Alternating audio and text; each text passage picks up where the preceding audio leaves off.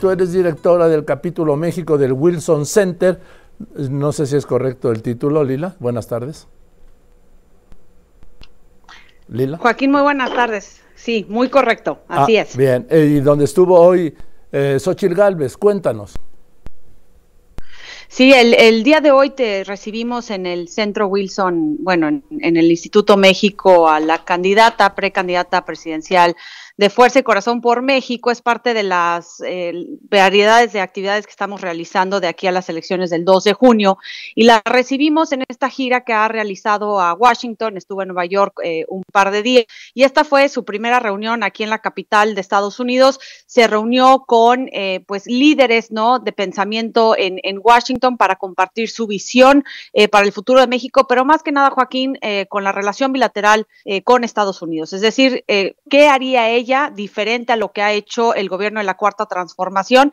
Y entre ellos había empresarios, eh, ¿no? Eh, ex embajadores, eh, servidores públicos, representantes de, distintos, de distintas empresas.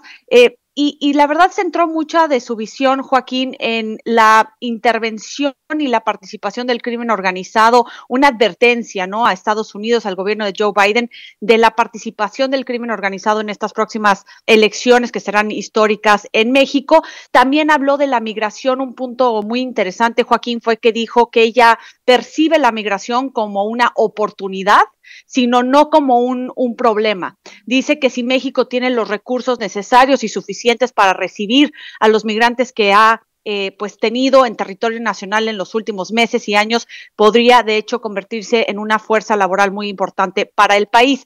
Y nada más algo, otra cosa que me resaltó fue que dijo que la comunidad mexicana que ha sido central, ¿no? En este viaje a Estados Unidos, ella lo considera el, el, el, estado 33 de México por la gran aportación de remesas que hace hacia México, algo que no sé cómo vaya a caer tan, tan bien o tan mal aquí en el, en el gobierno de Estados Unidos, particularmente en el Congreso, donde se está debatiendo eh, esta posibilidad de, de, aprobar, aunque se ve muy difícil que así sea, eh, la posibilidad de que se aprueba un tema migratorio eh, para sellar la frontera sur de Estados Unidos pero eh, sin duda es un mensaje importante. Ella dijo que la agenda bilateral con Estados Unidos se centra solamente en el tema de migración y en el tema de fentanilo y que ojalá si ella es presidenta pueda abrir esa agenda a otros temas, ser más innovadora, más creativa en su relación con Estados Unidos, Joaquín.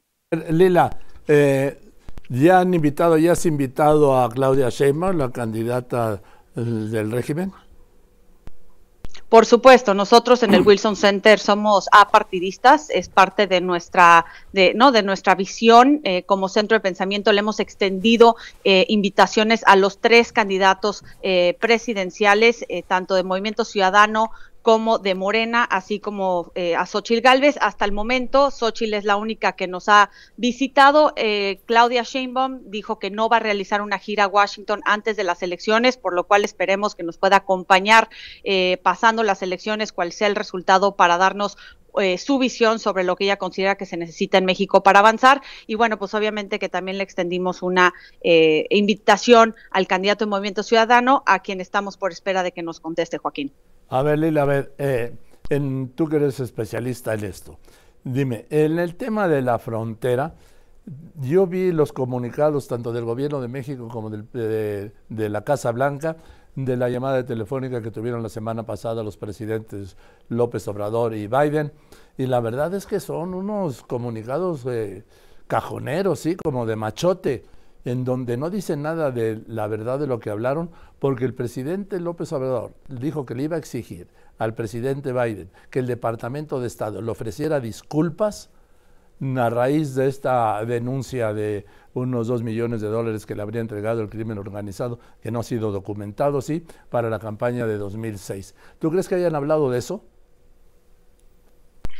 Yo creo que por supuesto hablaron de eso, Joaquín. Hay que tomar en cuenta que lo que sale publicado en comunicados suele ser muy diplomático y más en un, en un momento donde se está llevando a cabo un proceso electoral tanto en México, pero también en Estados Unidos con las próximas elecciones en noviembre. De, las reuniones que nosotros hemos sostenido, de las conversaciones que tenemos de manera cotidiana con congresistas, eh, servidores públicos del Departamento de Estado, eh, eh, en realidad no va a haber una disculpa, no se prevé que se, que se le vaya a dar esta disculpa al presidente López Obrador. Dicho esto, el gobierno de Joe Biden ha sido muy cauteloso en su relación con Palacio Nacional porque sabe que sobre la mesa está el tema de migración, el tema de fentanilo, que sí o sí tiene que eh, tener cierta cooperación con México para que a él no le pegue eh, o le reduzca sus posibilidades de ser reelecto el próximo noviembre. Es una relación muy delicada en un momento donde se le está subiendo el tono muchísimo al tema de la frontera sur, mucho por cuestiones políticas, pero también por cuestiones muy concretas. Eh, Joaquín, muchas de ellas tú ya las conoces. El hecho de que el sistema de asilo de Estados Unidos está completamente quebrado. Eh, hay una demora tremenda en las peticiones de asilo que están viendo cortes estadounidenses. Cada vez más se ven eh, presionados los agentes fronterizos de Estados Unidos con las caravanas de miles de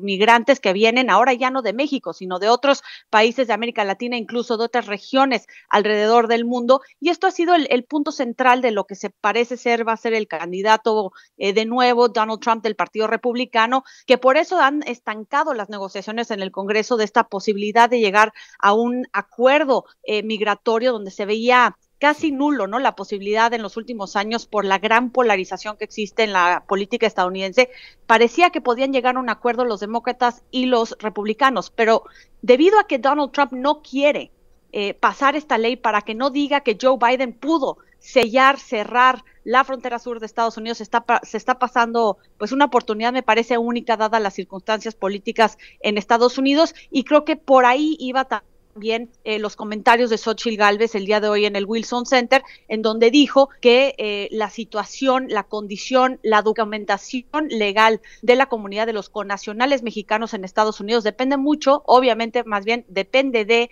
la disponibilidad eh, que tengan los congresistas en Estados Unidos, que todo parece que no, que no va a ser aprobada esa, esa ley. Estoy de acuerdo contigo. Gracias, Lila Bed, directora del capítulo México del Wilson Center. Que estés muy bien, Lila.